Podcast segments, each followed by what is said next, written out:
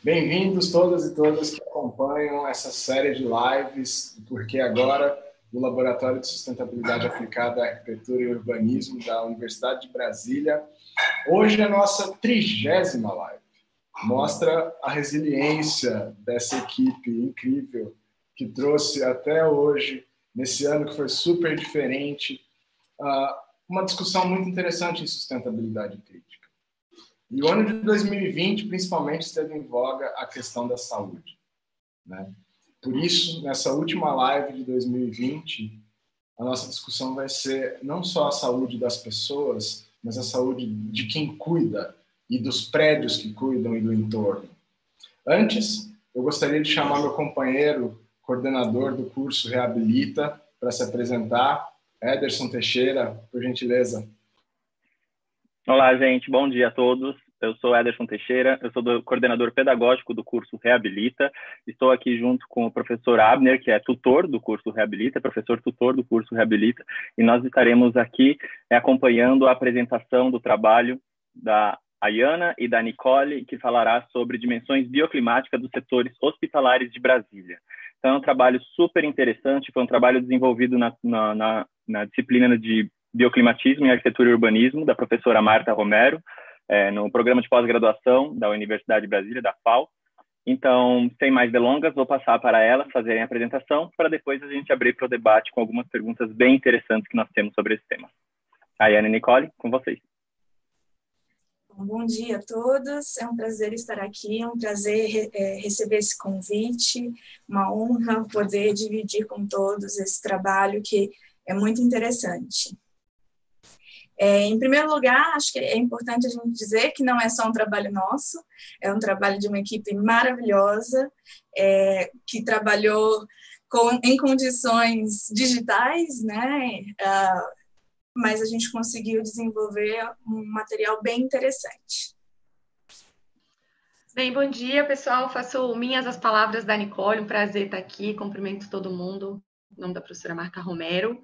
Esse realmente foi um exercício feito a muitas mãos e há muitos desafios, algumas limitações que a pandemia persiste, é, é, né, insistentemente é, nos acompanhou durante todo o semestre, mas a gente está muito feliz com o resultado e sendo aqui porta-voz de uma equipe de em torno de 15 pessoas que se dedicaram bastante e bateram cabeça aí para fazer esse material que a gente vai é, apresentar. Ele é uma, é uma versão enxuta, uma, um desafio de tentar caber aqui em 25, 30 minutos, é algo que foi desenvolvido ao longo do semestre, depois de muita leitura e muita orientação. É, eu peço para compartilhar a tela, acho que já está uh, ah, habilitado, né? Sim. Ayana, enquanto você compartilha sua tela, conta para o pessoal que está assistindo como que surgiu a motivação de analisar é, justamente os setores hospitalares de Brasília para resgatar. Por que agora, né? Por que agora foi tão importante analisar isso num ano que a saúde foi a maior discussão, né? Não só no Brasil como no mundo. Uhum. Abner, é uma, dando, vou até dar um spoiler aqui, né? A gente começa a nossa apresentação é, tratando disso. Será que espaços para pessoas doentes precisam ser espaços doentes também? Né? Como que as cidades lidam com, com essa dicotomia entre é, o urbano, a saúde? E de repente, 2020 impôs tantos desafios para a gente, e esse desafio de se enclausurar em casa gerou uma consequência a, a nível ambiental, onde ficou muito visível o quanto nós, enquanto espécie, impactamos no espaço, né? Então, é, além da importância de estudar o ambiente urbano, da, de Brasília, é, esses setores que, para quem não é de Brasília, né, possivelmente temos aqui pessoas que estão nos acompanhando que é, ou são de fora, ou de repente não conhecem a cidade, são setores específicos que trabalham com uma demanda hospitalar da cidade, setores centrais da cidade, é, veio em, em veio em, em, em paralelo com toda essa questão da pandemia e os desafios que aquela nos escancarou praticamente, né? É, e esse é quase que um pontapé inicial, assim, da, é por onde a gente começa a tratar do material que a gente vem apresentar aqui para vocês. Podemos? Posso seguir? Beleza. Então, é, o nosso trabalho ele foi desenvolvido dentro do programa de pós-graduação da Universidade de Brasília. É um trabalho, como eu comentei, feito a muitas mãos, e eu e Nicole estamos aqui apenas sendo porta-voz é, de toda essa equipe. Ele foi desenvolvido dentro da disciplina de bioclimatismo, que é uma disciplina ministra ministrada pela professora Marta Romero, que esse semestre teve também o suporte né, e, e a docência do professor Caio Frederico e Silva. Nós, a disciplina é dividida em momentos de, de leituras, reflexão é, e o objetivo final dela, o produto final dela é elaborar elaboração de um trabalho em que toda a turma se debruça sobre um determinado, uma determinada área e realiza a, uma avaliação ambiental integrada. É esse produto que a gente vem, de uma forma sucinta, apresentar aqui hoje. A nossa, a nossa explanação ela está dividida, um pouquinho meio que como dividida da forma como o trabalho foi meio que desenvolvido. Nós fizemos um trocadilho infame com a própria questão médica, né, do diagnóstico e do prognóstico. Então, nós entendemos aquele momento posterior, depois é, que fazemos uma contextualização, que é, chegamos a, a, um caminho metodológico, que tentamos entender a cidade, nós colocamos como momento final do nosso trabalho o prognóstico. Seria aquele momento em que o paciente volta para o médico, né, e meio que depois de feitos os exames, tenta entender o que tem. Nos perdoem quem não, não gosta de trocadilhos.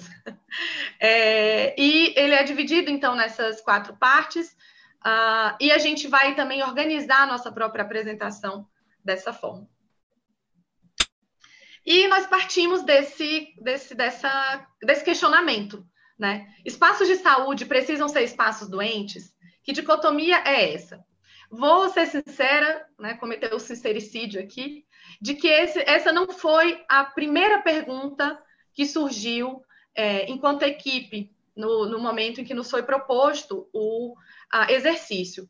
Mas com certeza, depois que a gente. A pesquisa tem disso, né? Às vezes ela começa por um caminho e aí você vai realizando, ela te provoca e você volta e repensa. E, e esse questionamento ele se tornou central. Que qualidade ambiental é essa que existe nesses espaços que nos foi, nos, foram, nos foi proposto a estudar, que são espaços que têm uma relação muito é, próxima com a questão hospitalar, com a questão médica, com a questão da, saúde. Que cidade é essa? Qual o nível de, de saúde dessa cidade, desses espaços? E aí caímos numa, na, na tentativa de contextualizar é, o, a forma como cidade e saúde sempre estiveram conectadas. Um dia desse eu estava conversando com um amigo e ele tinha certeza que o mundo ia acabar depois do Covid. Porque a gente tem isso, né? A gente sempre acha que a nossa geração está acabando com o mundo, que não tem futuro, né?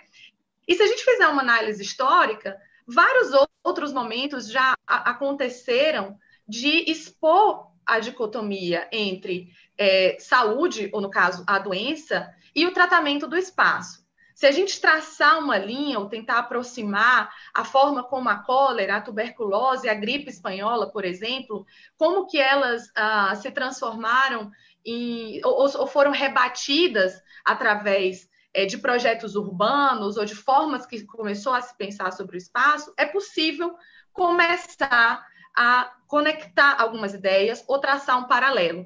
E aí a gente está agora diante de um novo momento e fazendo a pergunta: o que é né, que a Covid-19 tem a nos dizer, ou vem nos, nos, nos, nos propor? Que desafio é esse? Eu não, eu não e quando a gente trata. É, eu não vou resistir até o final para fazer as perguntas, mas esse, esse é um gancho muito interessante, porque otimistas diriam que a Covid, uh, até com uma visão quase mística, mas que a Covid traria uma uma lição aí, esse novo normal mudaria o rumo das coisas, né? Uhum.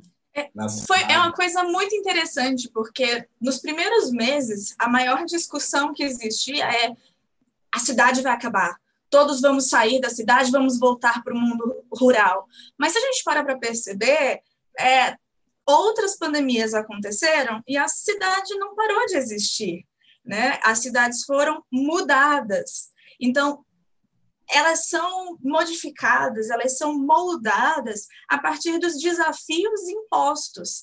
Então, a gente precisa apenas reavaliar e descobrir quais são ah, os desafios impostos numa nova é, realidade que surge. É, eu diria para o meu amigo, né, que acha que o mundo está acabando, é, que não é, tudo é cíclico. Né? Não é a primeira vez que o espaço urbano está sendo é, é, desafiado, não é a primeira vez que nós, enquanto espécie, nós estamos, estamos sendo desafiados por uma doença ainda sem, né, sem, sem resposta. E aí, com o que o Abner comentou, de fato, estava tudo rápido demais. Talvez a gente precisasse, é claro que é completamente lamentável é, todo o ônus que uma doença é, traz, né, e todas as perdas, toda, to, todas as dúvidas, todas as incertezas e os medos, mas ah, houve uma, uma demonstração muito clara de que o homem é um agente transformador do espaço e que essa transformação tá, tá, está acontecendo de uma forma destrutiva. A gente tem vários casos aí, né? Seja as águas de Veneza que bombaram nos Instagrams da vida, mostrando antes e depois, né? Ou os, os animais que voltaram a aparecer em lugares antes inóspitos para eles. É, ficou muito claro que a redução da atividade humana nos centros urbanos é, esteve alinhada a uma redução é, de consumo de combustível, de emissão de gases, de é, diminuição de ruídos, que ah, onde a gente conseguiu materializar talvez né, o impacto da ação humana de uma forma que, para quem acredita em evidência, né, não está fácil hoje, fica muito muito claro que de fato temos esse poder de agir no espaço e isso não se dava, né, de uma não se dá de uma forma tão assertiva assim. Então, a gente chega, talvez, né, a uma. A, a, gente se aproxima de um pensamento de que, por que não afirmar que as, as doenças moldam as cidades? Né? Ou elas podem ser parte desse processo de formação e a, a organização e ocupação do espaço urbano. Nesse sentido, nos foi proposto estudar um determinado setor dentro da malha urbana de Brasília, esses setores são setores médicos hospitalar norte e sul. Então, são duas áreas, duas áreas distintas. A gente vai estar sempre é, trabalhando nessa escala da, da, do, dos dois blocos, né, dos dois setores. E a, a, nossa proposta, né, o nosso desafio era aplicar a metodologia desenvolvida pela professora Marta, que é uma metodologia consolidada, é uma metodologia que já vem sendo aplicada há anos, tanto dentro né, da, da Universidade de Brasília, dentro do LaSUS, como por outros pesquisadores, pelo fato de ser algo que já foi testado é, e, e verificado, e entender qual que o grau, né, qual, qual seria a um, a avaliação diagnóstica através de um olhar bioclimático desses setores. E o nosso objetivo seria, no caso, gerar diretrizes né, para esses espaços. Dentro da, da escala urbana de Brasília, os setores eles se encontram é, num eixo central, estão próximos, né, a gente pode ver que eles estão destacados é, numa cor mais ah, escura, e eles estão próximos, estão entre, né, no caso, o setor a norte, tá? Percebi que está trocado aqui. É, esse primeiro é o setor sul, né? Todos têm em torno de 174 mil metros quadrados, ou 173. O setor sul, ele está próximo do setor comercial, assim como o norte, e entre quadras residenciais para quem uh, tem alguma familiaridade, é ao contrário do que algumas pessoas imaginam, que seja aqueles ambientes ao, no final das asas, né, onde tem é, espaços uh, hospitalares também, são aqueles setores onde na asa norte fica o hospital de base e uh, o hemocentro, e no, na asa sul fica desculpa, desculpa, na asa sul, é, troquei, né? Na asa é. sul fica o hospital de base e o Sara Kubitschek, e na Asa Norte fica o Agarram e o Hemocentro. É importante destacar também que nessas áreas, esses setores, nós temos é, edifícios de saúde pública. Então, é, são centros muito atrativos para a população. Então, tanto que eles se encontram é, no que é, Lúcio Costa definiu no desenvolvimento da cidade como escalas gregárias. Então, elas agregam muito a população. Isso, e também é, esses espaços dentro da, da configuração, ah, não sei se geopolítica ou social do Distrito Federal, eles têm uma característica de, ah, de receber pessoas também de parte de outros estados, né? É, isso é, é uma questão recorrente dentro da saúde pública do DF, servir como um catalisador, digamos assim, de pessoas que não, não atender apenas a demanda do Distrito Federal, mas também de outros lugares. E ter grandes equipamentos é, de saúde, né, que ficam localizados, alguns deles nesses setores.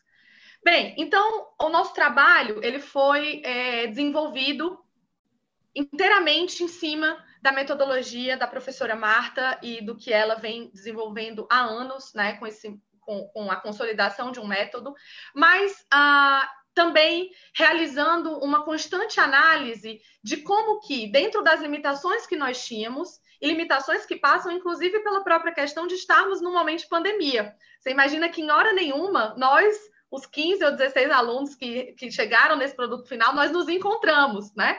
a, a, o happy hour está de pé, mas é no pós-vacina, ninguém sabe exatamente quando vai acontecer, mas nós nos dividimos em equipes e realizamos grande parte do trabalho fazendo visitas em loco, mas em pequenos grupos, é, e uh, verificando qual que era a condição que tínhamos de pegar esse método e adaptar não só a essa realidade, mas ao foco que nós tínhamos de dar ao trabalho.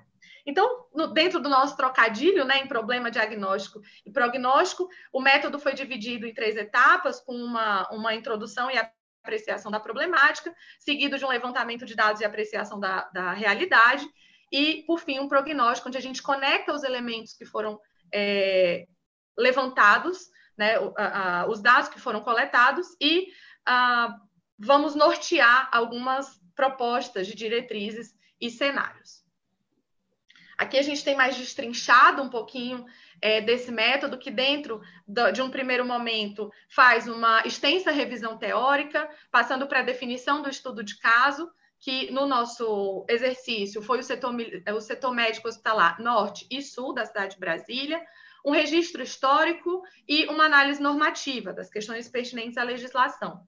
Posteriormente a isso, passamos para a coleta de dados, para os parâmetros de disposição ambiental, avaliação qualitativa e avaliação bioclimática, onde aí a gente já está super imerso dentro é, desse método uh, de análise ambiental proposto pela professora Marta, e seguimos para um momento final onde a gente parte para diretrizes e propostas. Bom, como vocês viram, existem muitas etapas, muitas avaliações. O método é extenso e profundo. Claro, a gente não vai ter aqui horas a fio para destrinchar isso, mas a nossa ideia é apresentar a, uma visão geral do que a gente encontrou. Bom, é, inicialmente a gente fez uma avaliação, claro, legislativa, né, do que é esperado hoje da, dessa, desse local, e a partir de um levantamento é, de frequência de palavras, a gente já sabe que é, é normativo hoje a expectativa de que o pedestre seja prioridade. Né? As próprias a, legislações pertinentes a, aos setores, eles falam da priorização do pedestre, dos transportes é, públicos, a, da, de uma acessibilidade é, universal. Então, isso já é uma prioridade. Com isso em mente, a gente vai olhar, então, a, a realidade do local. Bom, a gente está falando de uma área no centro do plano piloto. Então, primeiro, é uma área tombada. Né? Como eu falei, ah, os setores se encontram dentro do que Lúcio Costa definiu como um setor é, como uma escala gregária, então são áreas é, funcionais, são áreas que chamam muita população, então congregam muitas pessoas, e isso tem que ser levado em consideração. E desde o surgimento desse local, é, já se considerava esse afluxo de pessoas, não só da cidade, mas também do entorno, e considerando a escala é, desses edifícios, né, tanto do Agarram quanto do Hospital de Base, que são dois é, hospitais de renome, com uma diversidade muito grande de profissionais, eles acabam atraindo é, até pessoas de estados vizinhos. Só para não perder o gancho da Covid, né, um desses hospitais foi o Agarran, teve como teve um papel central né, na pandemia é, para atendimento às pessoas acometidas com a doença. Quando a gente vai entender a ocupação do espaço, isso é, é, acaba sendo significante. O que a gente percebe é que no setor sul, é, ele já foi consolidado logo no início de Brasília.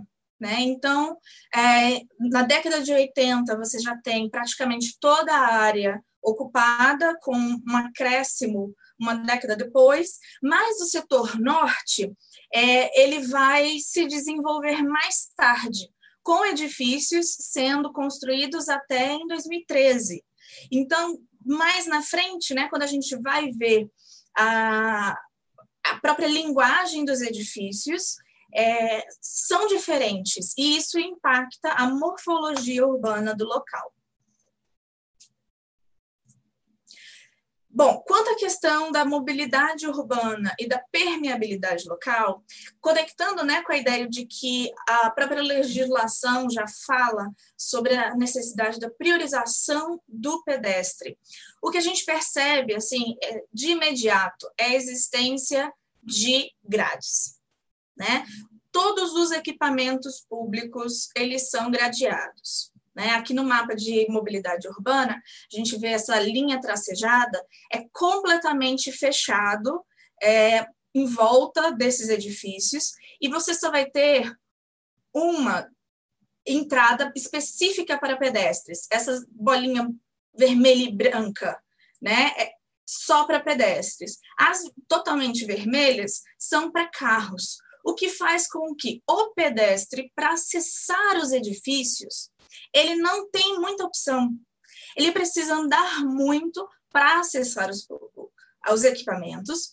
É, esses acessos, eles não são claros. Então, se é, você é marinheiro de primeira viagem, nunca foi nesses hospitais, está indo assim nas cegas, boa sorte.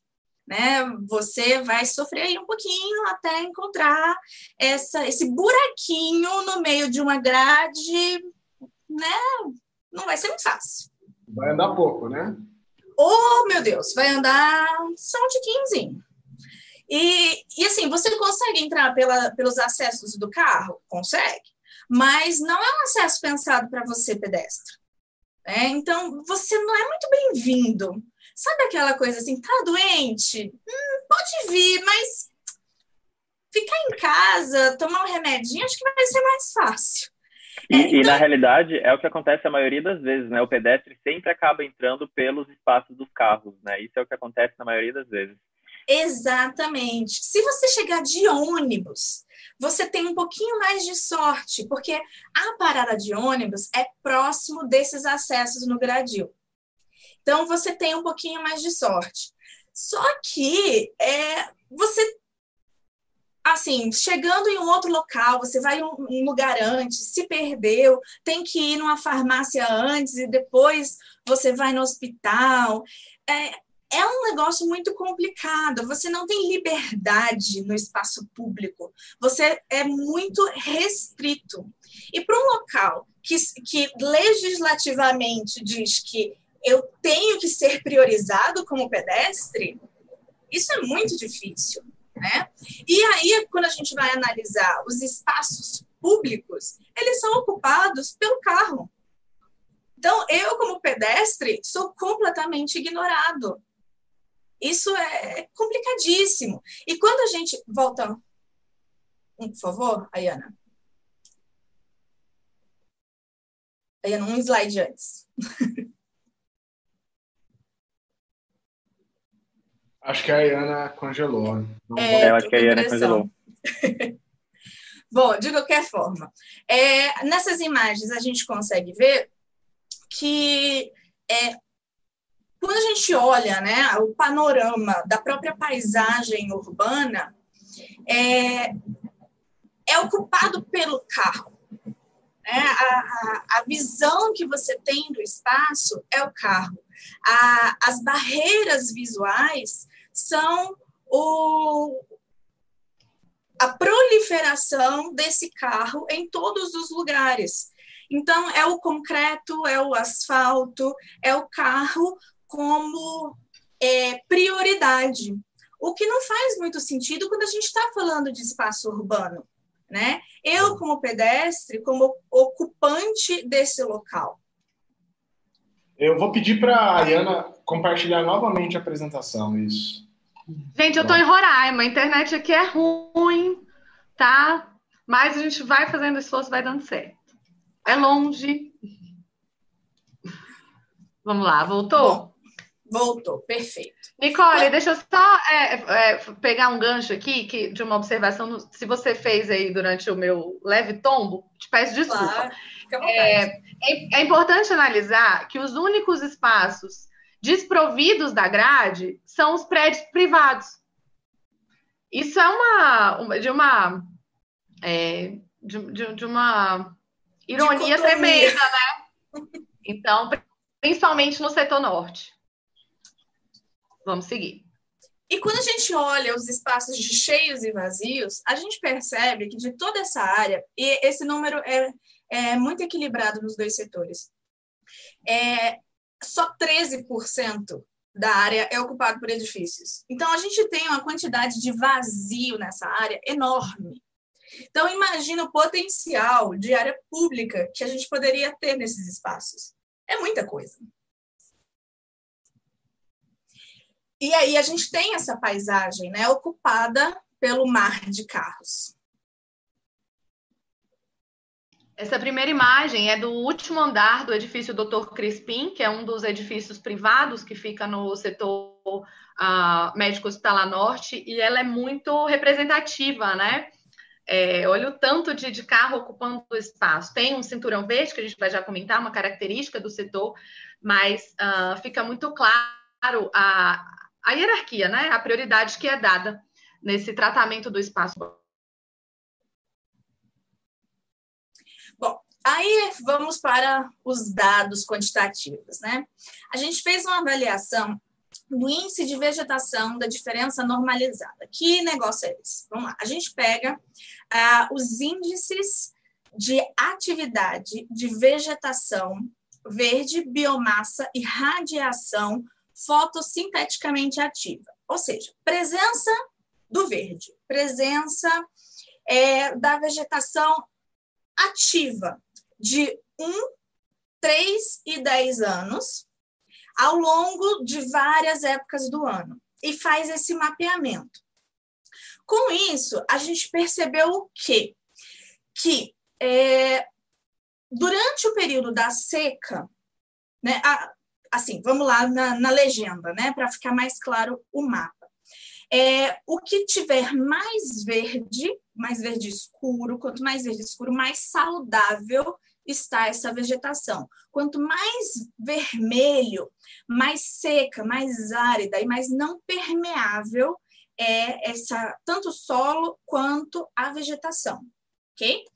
E aí a gente vê o quê? Que durante o período da seca, principalmente ali nos, no final, nos meses de agosto a outubro, é, o estado é extremamente depressivo da vegetação, que em diversas partes chega a desaparecer por completo. Então, você não tem atividade, você tem a vegetação, mas ela não está fazendo nada. É, já no período chuvoso, né, no período do verão, ali entre dezembro e abril, a gente já vê uma melhor qualidade, uma melhor atividade da, da vegetação, principalmente no setor norte, que a gente percebe uma maior massa, né, um, um, alguns maciços vegetais, uma aglomeração de, de árvores, que isso fortifica a presença dessa atividade fotossintética. E a, a, a, gente acaba concluindo, né, com, essa, com essas avaliações, um aumento da poluição de ar e, uma, obviamente, uma diminuição é, da qualidade desse ar, né? o que fica meio é, correlato com essa presença de automóveis cada vez maior. E aí, quando a gente olha a infraestrutura verde presente no local, é, isso se torna ainda mais claro. Porque, imagina, 13% apenas dessa área é ocupada. Porém, no norte, 58% dessa área é impermeável. E no sul, 72% dessa área é impermeável. É muita coisa que não absorve água da chuva. E quando a gente olha para a vegetação em si, dessas árvores, né, a, a gente tem aí até uma quantidade considerável de árvores, né, um, uma parcela boa, porém, é, é, um, é um paisagismo que não é intencional. O que, que acontece? É, o projeto, vamos supor que teve um projeto paisagístico bem pensado? Não, ele é muito aleatório. Né? O que a gente vê é uma pouca variedade de espécies, houve um levantamento extenso das espécies. Um, um, dos membros da nossa equipe, Matheus, ele é absolutamente um paisagista de mão cheia, ele fez um levantamento minucioso das árvores. Pois bem, a gente tem uma grande quantidade de mangueiras, né? temos mais árvores frutíferas no norte do que no sul.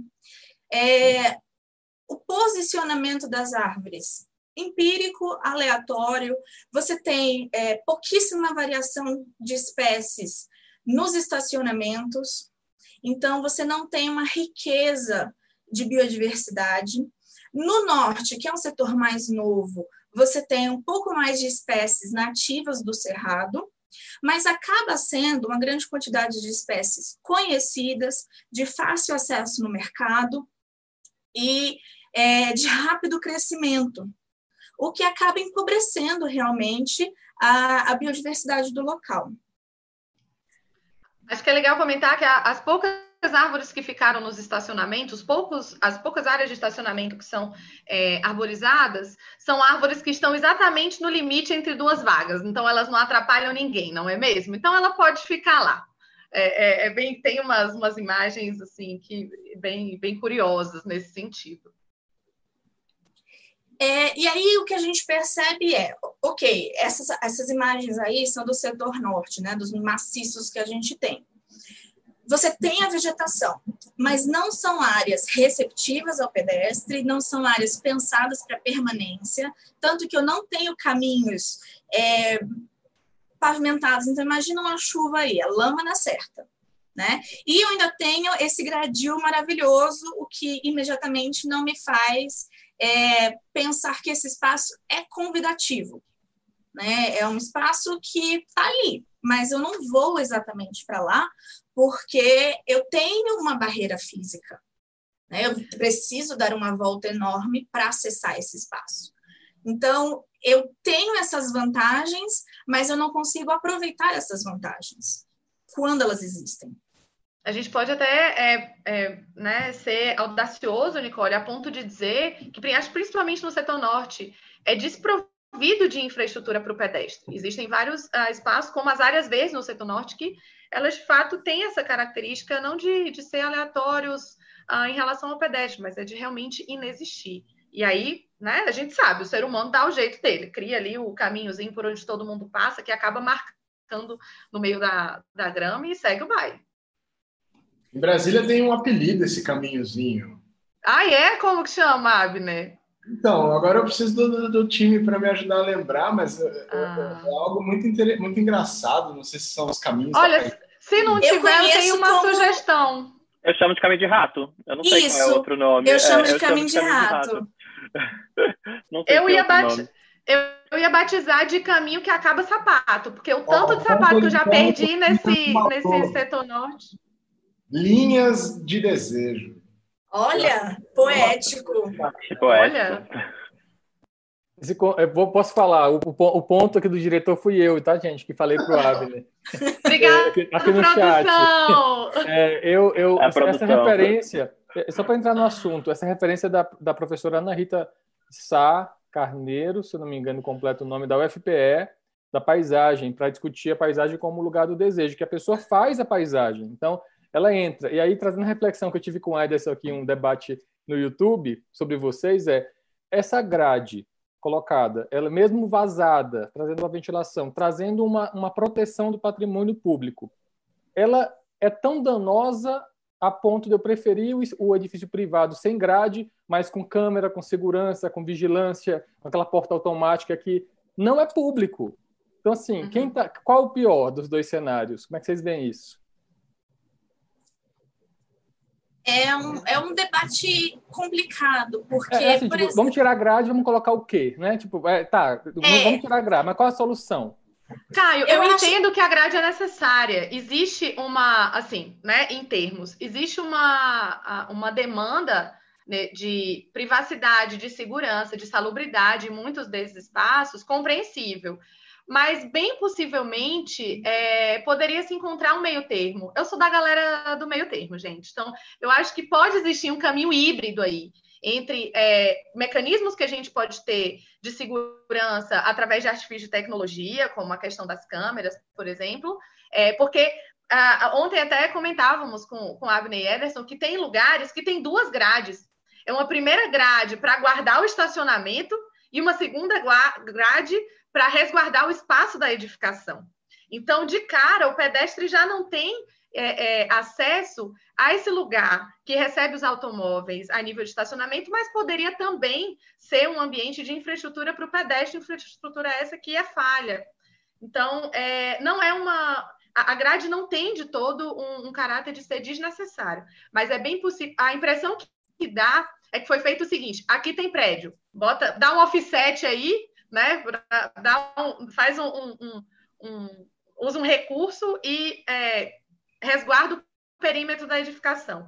Não, a impressão é que não houve qualquer tratamento dado à questão Para emendar do pedestre, a pergunta, emendar a pergunta rapidamente, é, vocês acham? Eu vi a crítica de você, a Nicole comentou no começo sobre a, o acesso da, o gradil atrapalhar o percurso do pedestre.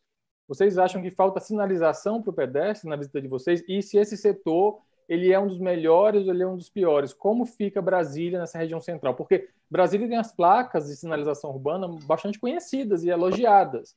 Mas como fica essa placa para quem está caminhando na cidade, não para quem está de carro no eixinho, né? Vocês acham que é, é uma medida importante? Eu ia comentar exatamente isso, que as placas são maravilhosas para o carro. Para o pedestre, é terrível. Tanto que, por exemplo, quando você visita o hospital de base, é, se você não sabe que o acesso do ambulatório é o acesso do ambulatório, você não, não, não chega lá, porque ele não tem cara de acesso, ele não tem cara de entrada. Ah, os, os gradios, eles são, eles têm um buraquinho, né? De repente para na própria estrutura e você só tem uma possibilidade de entrada. Eu acho que, assim, claro, é o que a gente está discutindo. Você pode ter o gradil, você precisa do gradil para é, resguardo do patrimônio público, mas só uma entrada? Então, se eu quero ir numa outra direção, eu tenho que dar a volta completa para chegar lá? Eu não tenho outra opção, não tem qualquer tipo de sinalização, eu não tenho uma marcação no próprio espaço, não tenho algum elemento arquitetônico que me diga, olha, aqui, vem para cá, que aqui você consegue acessar. Eu acho que é, é, o que a Ana falou, uma questão de equilíbrio entre é, todos esses elementos que a gente precisa ter no espaço público. Eu não acho que passa só pela sinalização não, Caio. Eu acho que precisa ter um cuidado maior com, a, com a, os fluxos e os acessos aos pedestres. O que uhum. parece é que, de fato, abriram a cerquinha ali, porque é, ah, é mesmo, né? Uma hora alguém tem que passar aqui ah, e foi feito de uma forma aleatória. Só a sinalização não vence. Ainda mais tendo em vista, gente, que esse é um espaço onde as pessoas muitas vezes vão até eles numa condição de vulnerabilidade. Você está indo para uma consulta, você está indo visitar alguém, você não, não é a Disney, né? Você ficar passeando e tal. Então, assim, é, isso também se tornou um, um ponto bem chave, né? Da, dentro das reflexões que nós fizemos sobre é, os setores. É, só, só, pegando o gancho antes de continuar a apresentação, no início da apresentação de vocês, vocês falaram que um do, uma das indagações, né, uma das inquietações foi se espaços de saúde precisam ser espaços doentes. E de todas as falas até o momento, parece que eles não são espaços voltados para os usuários, né, para os transeuntes, digamos assim, né, para os pedestres. Eles são espaços totalmente voltados para o automóvel, né, que não tem nenhum tipo de sinalização. A segurança é por conta dos automóveis. o maior acesso é para os carros, porque o resto para o pedestre são pequenos gradis que você tem apenas um espaçozinho ali. Então, essa é uma questão bem interessante. Mas vamos continuando, a gente vai chegar lá. Não, e, e, continuando exatamente nesse, nesse perfil, é, uma das etapas da avaliação é a questão de avaliar o elemento ambiental. Então, a gente escolheu avaliar a própria vegetação, né, já que é um elemento significativo no espaço. Então, a gente faz é, a disposição ambiental desse parâmetro. E nessa listagem aqui, né, a gente faz um por um desses elementos fazendo essa avaliação. Então, a gente faz o mapeamento né, de, dessas qualidades. Pode passar, Iana. Sempre lembrando que isso não são é, aspectos aleatoriamente avaliados, né? São aspectos não. que estão dentro da metodologia da avaliação ambiental é, do qual a gente se debruçou. Então, o que, que a gente encontra, né? A gente pega esses elementos ambientais e vai qualificar a, por cada um desses parâmetros o que está acontecendo. Então, imagina, né? Vamos contextualizar isso. Eu tenho nesse espaço pessoas doentes, acompanhantes e profissionais de saúde.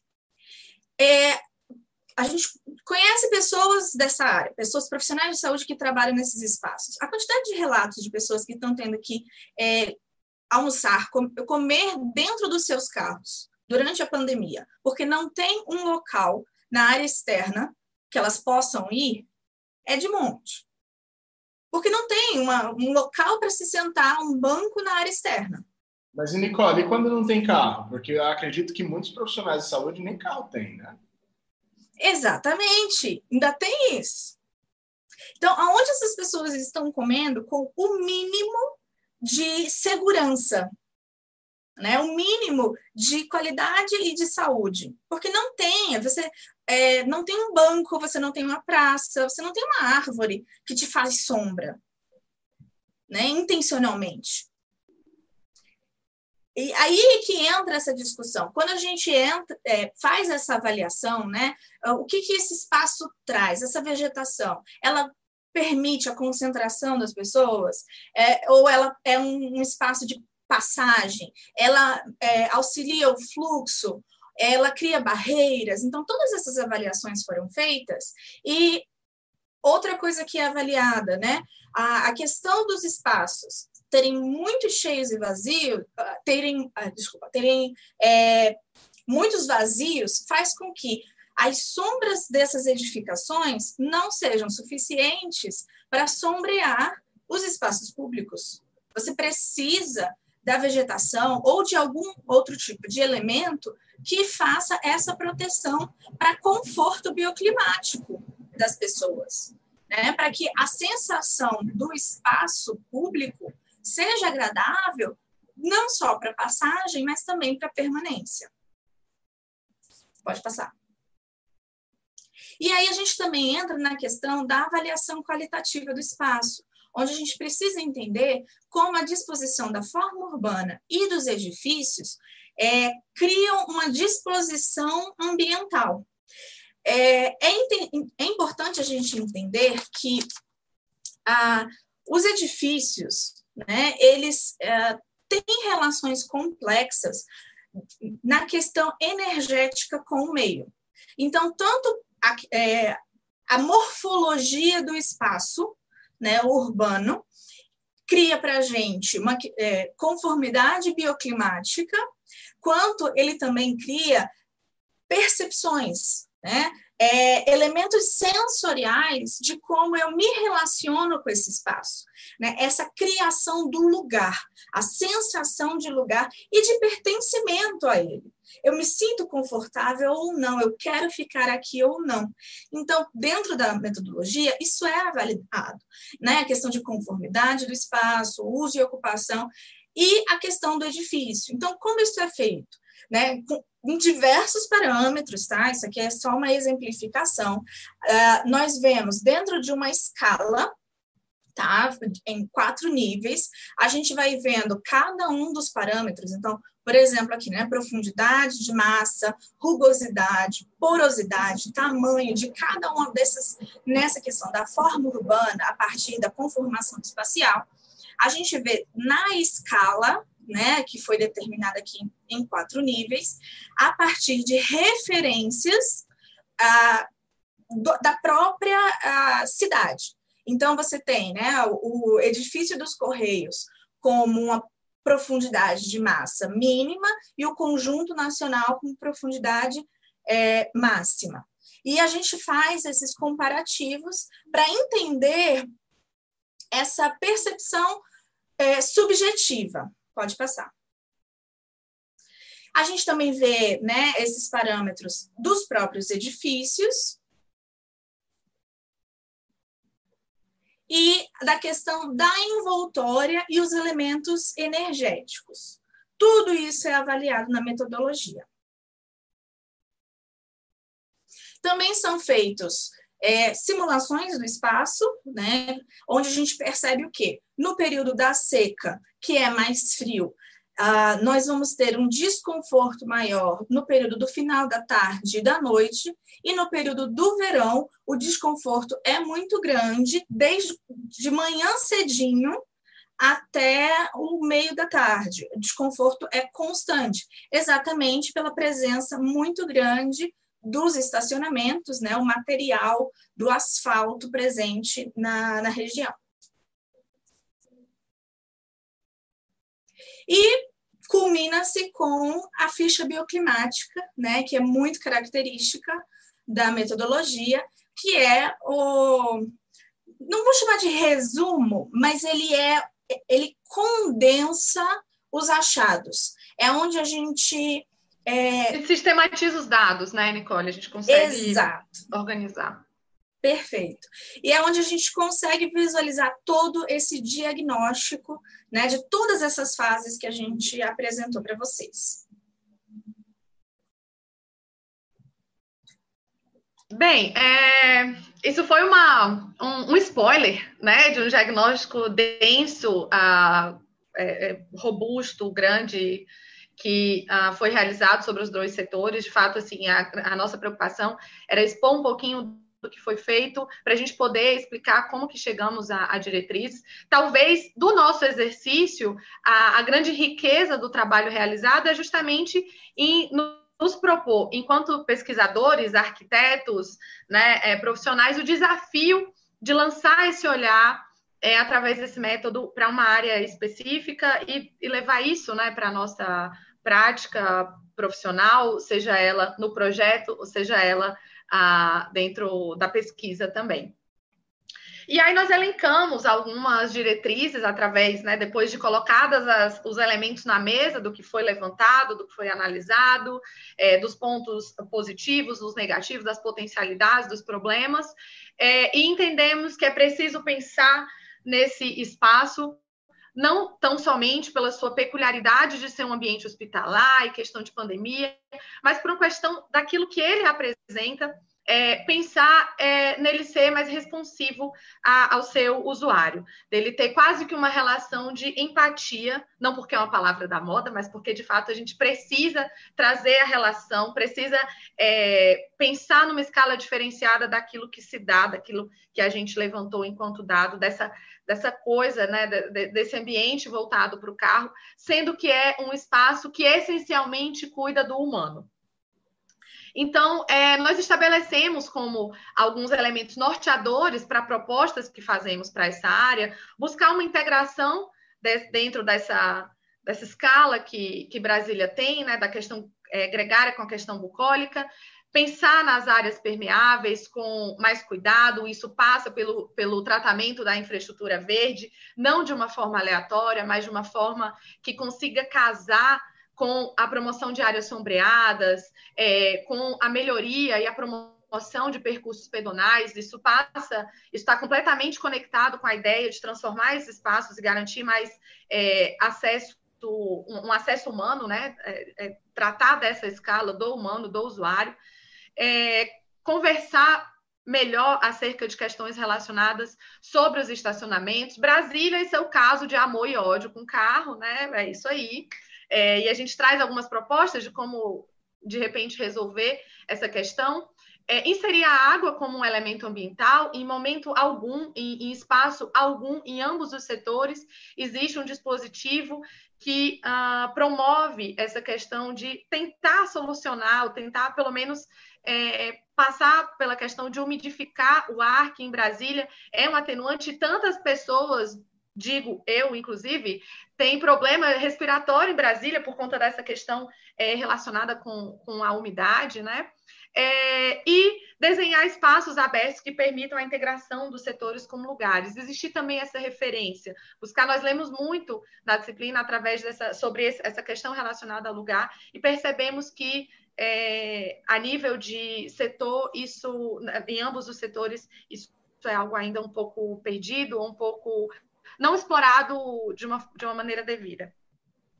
Então, de uma forma mais objetiva, as nossas propostas de intervenção passariam por promover o fluxo de pedestres entre os cheios de vazio e vazios. Na verdade, esse é um grande gargalo, como a gente viu, é uma, um, um, um, uma ironia muito grande ter 80, mais de 80% em ambos os setores de áreas vazias, contudo, ser áreas que não são é, propícias né, a, a, ao pedestre, que não, não estão pensadas na escala do pedestre.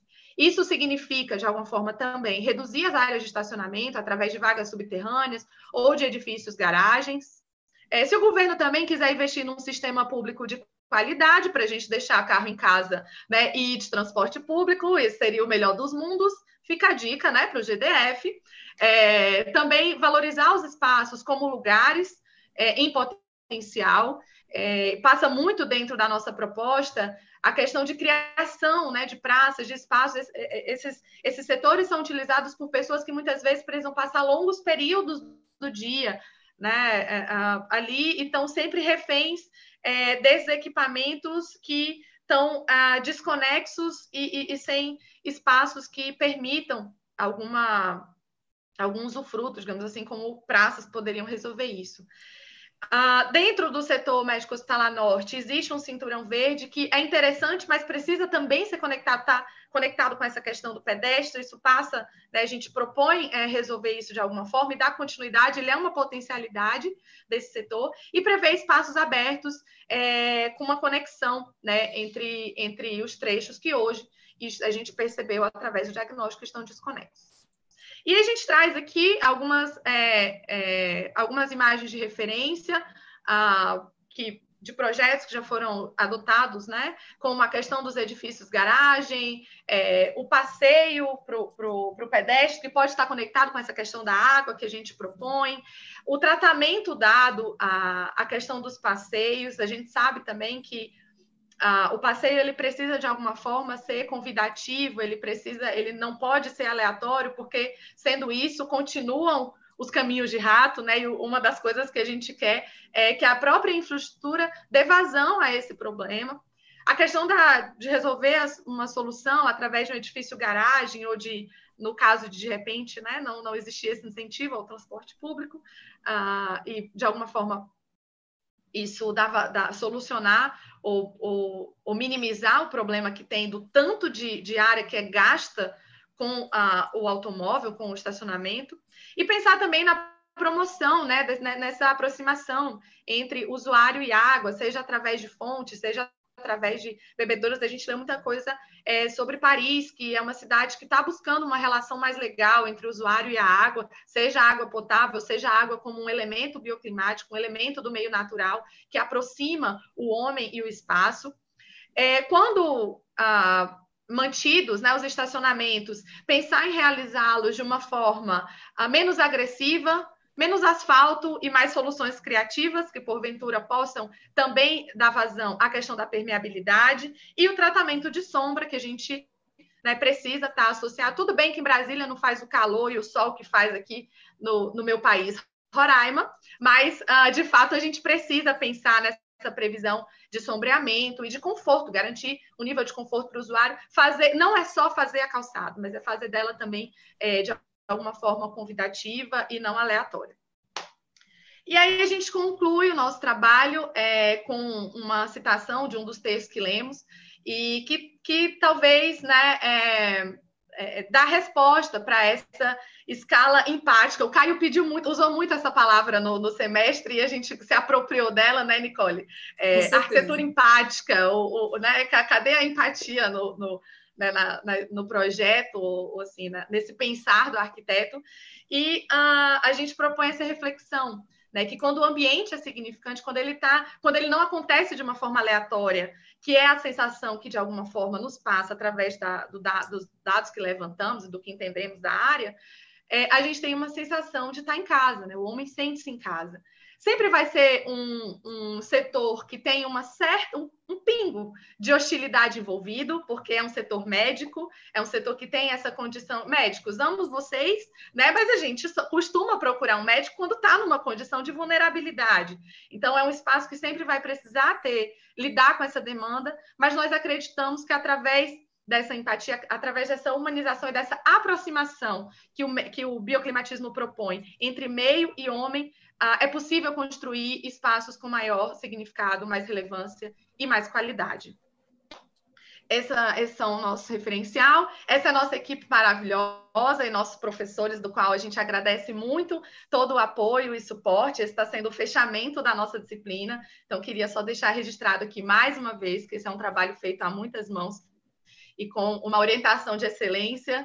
Então, ficamos à disposição e agradecemos imensamente a oportunidade de trocar essa ideia aqui com vocês. Com certeza, muito obrigada. Excelente, meninas. Parabéns pelo trabalho. Ederson, eu vou passar para você já a palavra, que eu sei que você tem perguntas. Ótimo, tudo bem, não tem problema. Eu tenho alguns comentários para fazer, umas perguntas bem interessantes.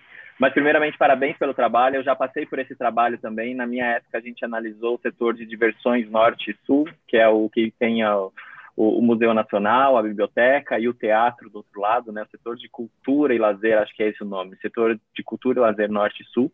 E é um trabalho bem interessante, bem produtivo, que sempre traz soluções. É, é um, um, estudo teórico, né? Muito bom para poder apresentar soluções de projeto ou diretrizes de projeto no final para poder melhorar e qualificar aqueles espaços, né? Então é muito interessante.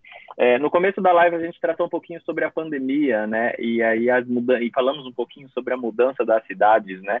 E eu estava lendo inclusive ontem um, um, um, texto que eu não vou lembrar o autor, mas ele comentou sobre que a cidade, não, como é que ele coloca que a cidade é um organismo vivo, então não é uma pandemia que vai fazer a cidade parar de ser se movimentar ou ser alterada ou ser, é, enfim, trazer novas soluções, né? Logicamente, nós não vamos voltar para o mundo rural, né, para os espaços rurais, talvez um aos outros, né, isso é independente, mas a cidade ela vai se moldando às novas demandas, né, às novas necessidades.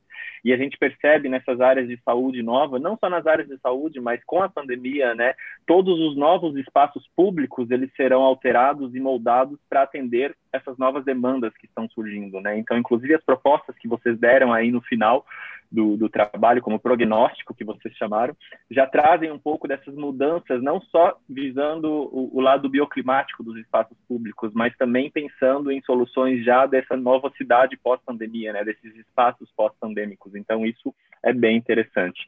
É, eu gostaria de falar, isso a gente começou a conversar ontem, eu tenho duas perguntas bem interessantes, mas isso a gente começou a conversar mais cedo, inclusive, com a questão de segurança e das grades, né?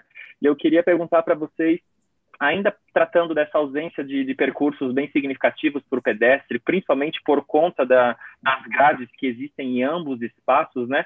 Só que um dos espaços, as grades, elas ocupam mais da área pública do que no outro espaço que ela re recua um pouquinho mais e protege mais o edifício, né? Eu queria saber o que, que vocês acham ou consideram, na realidade, qual dos espaços, na realidade, teria uma maior sensação de segurança para o pedestre, se a gente tem a grade um pouco mais próxima ao edifício, um pouco mais longe, é, se a gente consegue percorrer por dentro das grades, como funcionaria essa sensação de segurança para os pedestres, né? Porque grande de parte desses espaços, ele é utilizado pelos pedestres. Apesar do carro ter prioridade, mas ele é utilizado pelos pedestres. Então, o que, que vocês acham disso?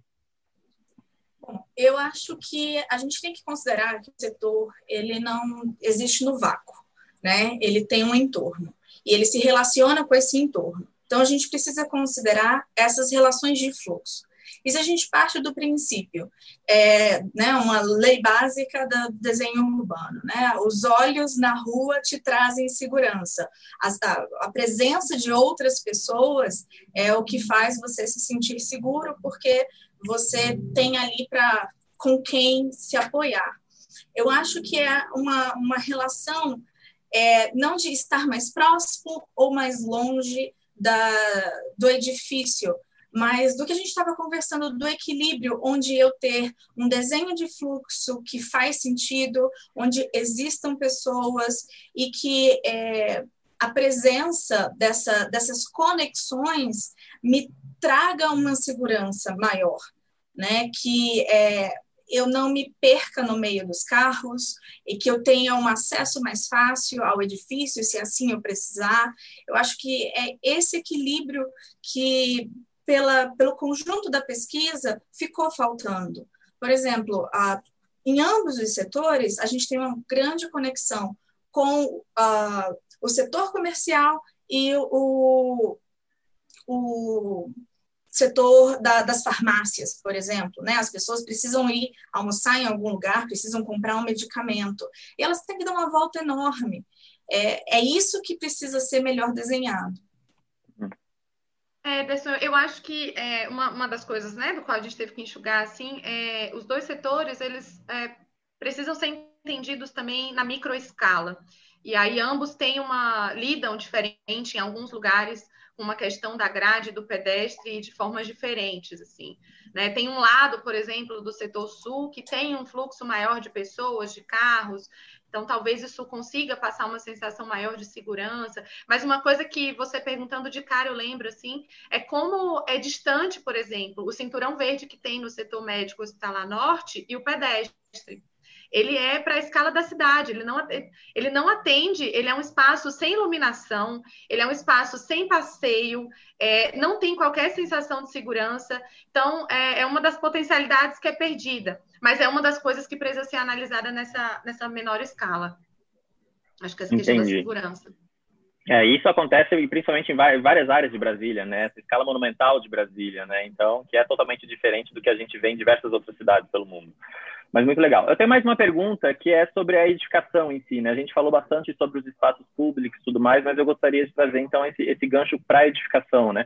Nós temos o Agarran de um lado, nós temos o Hospital de Base do outro, que são duas edificações bem importantes por conta de serem espaços de saúde público, né? E são espaços de saúde público de renome, né? Eles têm um, um que é importante para a cidade, para a sociedade. Mas nós temos de um dos lados, tudo bem, nós temos o Hemocentro, que também é tão importante quanto, mas nós temos em um dos lados, que é do lado sul, que é o Hospital Sara, que é um hospital bioclimático, digamos assim, né, que ele tem, ele é grande referência nacional por conta de ter sido feito pelo Lelé, né, pelo arquiteto Lelé, José Figueiras Lima. Então, eu queria saber o que, que vocês acham da interferência dessa grande edificação no sentido de é, não grande imponente, né, mas é, representativa, digamos assim, para o espaço público, né? Tipo, se isso influenciou de alguma forma ou se isso não influenciou, parece que a edificação, porque pela sensação que dá é que a edificação foi inserida ali, mas não teve muita conexão com os espaços públicos do entorno, com as calçadas e tudo mais. Então, qual foi a sensação que vocês tiveram em relação a isso? Olha, de todos os edifícios dos setores, a rede SAR é o que menos tem ligação com o espaço público. É o que menos tem acessos é o que mais tem barreiras visuais, né? Porque todo mundo tem barreira física, mas é o que também tem barreiras visuais. Então, por mais que ele seja mais bioclimático, mais bem projetado, é interessantíssimo, é, a, a relação que ele tem com o espaço público é muito pequena.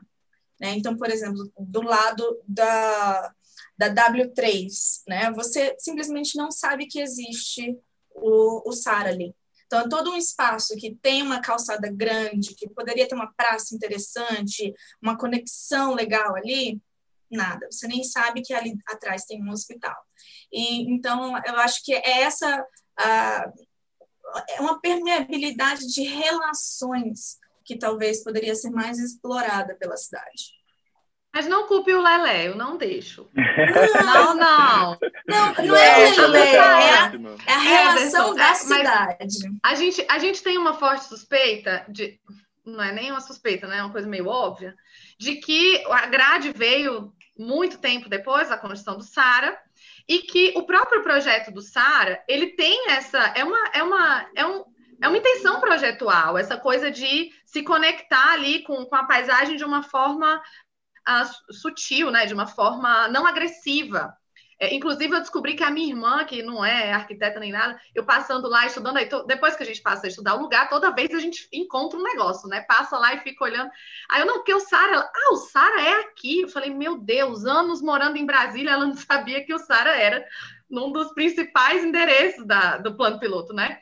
E mas ele, ele, então as grades foram colocadas depois, mas andando pelas várias faces do, do terreno ali da implantação do Sara, é, nós temos sérias suspeitas de que o Lelé, né, de, que, de, que, o projeto original, ele já pensou nessa coisa de isolar. Ele tem algumas barreiras que ah, promovem esse isolamento, que reiteramos, é necessário. Não é só para resguardar o patrimônio público, são espaços que precisam de silêncio, de descanso, né, de, de algum nível de ah, é, tranquilidade, estão no coração da cidade. Então, eles precisam realmente de um certo distanciamento é, do, do, do, espaço público aberto, digamos assim, em grande escala, mas é, foram colocadas as grades e a gente entende também que o SARA não está imune é, dessa questão do estacionamento, do privilégio a, ao automóvel e tal, mas é, a Temes, que é uma grande colega e pesquisadora há muito tempo, ela ficou indignada com as grades no SARA, assim, porque tem alguns lugares que dá para perceber que não era a intenção ter aquilo, que o projeto, por si só, já tentava dar respostas a essa questão do isolamento necessário. Entendi. É, eu lembro que quando eu visitei o Sara, uma das vezes que eu visitei o Sara, ele tem inclusive essa sensação de permeabilidade. Você pode percorrer, na teoria, né? Você poderia percorrer por dentro dele, sabe? Sair de um lado para o outro do terreno, é. por dentro dele, passando pelos diversos jardins internos, etc. Essa seria uma das sensações do projeto. E, logicamente, isso vai se mudando, né? De acordo com as novas demandas, novas necessidades e tudo mais. Bom, eu queria agradecer profundamente o trabalho excelente de vocês. Eu sei que tem uma equipe enorme por trás, né? São 14, 15 alunos, eu acho, né? Junto com os dois professores, professora Marta, professor Caio. Sei que é um trabalho super interessante de ser realizado, ser feito, ser estudado e tudo mais. É, foi uma apresentação excelente, aprendemos um pouquinho mais de dois setores de Brasília. Agradeço muito. E eu passo então a palavra para o Abner para ele fazer o nosso encerramento e as palavras finais. Pois é, Anderson. Foi o ano que a gente mais ficou em casa e entendeu como é importante né, o design, o bioclimatismo. Essa série de lives durante esse ano nós trouxemos de dentro de casa, porque nós ficamos em casa, pois representamos um laboratório que faz ciência séria, uma universidade séria. Então, quando a gente precisou sair, seguiu os protocolos e somos sobreviventes de 2020. Assim como essas lives que foram bastante resilientes e nós discutimos uma infinidade de assuntos, desde questões de gênero, climáticas, de design, de desigualdade social, enfim, trouxemos para o debate público a questão da, da, sustentabilidade crítica. E não foi feito isso sozinho, foi um, um trabalho feito também a muitas mãos. E como é essa trigésima live para encerrar o ano, eu gostaria de chamar um pouquinho da nossa equipe para passar um recado para o pessoal de casa. Chamo o Valmor, que é o nosso mago que está por trás das câmeras aí, mas sem ele, nossas pesquisas não aconteceriam, nada aconteceria. Então, Valmor, você passa um recado para o pessoal que está em casa assistindo a gente. Cadê o Valmor? Oi, boa tarde. É... Obrigado, Abner, pela palavra. É... O Caio está apresentando aqui o, esse período de apresentações que tivemos nesse né, nesse período de pandemia e a gente está preparando a segunda onda de, de lives para o ano que vem. Professor Caio, é o senhor. Obrigado, amor. Caio, meu parceiro de lives desde o começo. Estão me ouvindo agora? Sim? Olá, pessoal. Não, agradeço a companhia digital e do Abner é, agradecer à professora Marta o espaço que ela, ela deu a carta branca, né, para a gente criar. E acho que o grande recado que a gente encerra as lives com, com a, a, as alunas, doutorandas, né, mestre do, do nosso programa, é divulgando a ciência, né? Para mostrar que a universidade não ficou parada, na verdade. A gente trabalhou até mais, viu? Eu acho que a gente trabalhou muito mais agora online, e não tem hora, né? E aí mistura, a, tem a live, tem a pré-live, tem a reunião da live, tem. Então, essa palavrinha mágica, mas foi uma série de aulas abertas, foram palestras, foram encontros. E eu fiquei muito feliz em ter acompanhado e desejar um final de ano para todo mundo com muita saúde. E queria passar a palavra para a professora Marta para ela encerrar, assim como ela começou, né, Abner, ela encerrar nossa rodada de lives. A nossa audiência agora vai lá em cima, porque ela é quem puxa mais audiência para a gente. Obrigada, né? Você que são muito, você que são muito amáveis, né, comigo. Eu somente queria agradecer, agradecer pela apresentação, né, da dos alunos, né? Esse grupo que formaram no curso, né? O curso tinha doutores, mestrandos, especialistas, né? tinha até alunos de graduação, um grupo muito bom. E agradecer profundamente a condução do Abner, do Caio, né? a participação do Valmor sempre, né? e nessas lives com seus temas, convidados semana a semana, né? que costuraram nos inúmeros panos do urbano e criaram uma roupagem própria para vestir e dialogar o urbano nesta pandemia. Estou profundamente grata? E somente desejar que a gente tenha o próximo ano tudo melhorado nesta situação que estamos envolvidos. Gente, até. Obrigada. Torcemos que do caos nasça a luz em 2021. E a todos que nos acompanharam, nosso muito obrigado. Em 2021 estaremos de volta numa nova roupagem, mas com mais sustentabilidade, com mais urbanismo e mais ciência para todo mundo. Mais alguma palavra, pessoal? Alguma coisa? Encerramos até 2021?